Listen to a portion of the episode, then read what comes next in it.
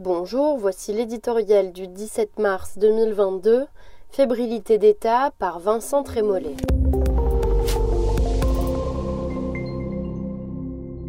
Autonomie, le mot a été lâché. En des temps sereins, à tête reposée, il ne serait pas illégitime de poser la question. Les Corses sont majoritairement pour, et la perspective, pour être périlleuse, n'est pas forcément une impasse. Mais enfin, pourquoi cette annonce après une telle succession de défaillances? Reprenons.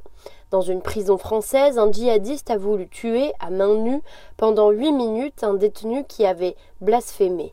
Ivan Colonna, condamné pour l'assassinat du préfet Erignac, est entre la vie et la mort.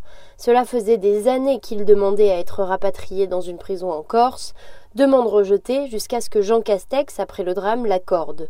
Depuis, la Corse s'embrase, des cocktails Molotov volent dans le ciel de Bastia, Colonna devient le symbole de la défiance insulaire vis-à-vis -vis de Paris.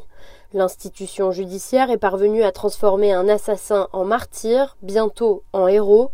On attend la cascade de démissions. C'est ce moment délétère qu'a choisi Emmanuel Macron à trois semaines d'une élection présidentielle pour aborder une question institutionnelle aux conséquences vertigineuses. Cette fois, la grandiloquence qui accompagne habituellement la faiblesse de l'État ne parviendra pas à dissimuler sa très grande fébrilité. La Corse, comme souvent dans son histoire, est le révélateur de mots qui minent depuis des décennies la puissance publique des technocrates incapables de comprendre les attachements viscéraux qui, sur l'île de beauté, plus encore qu'ailleurs, façonnent l'être humain.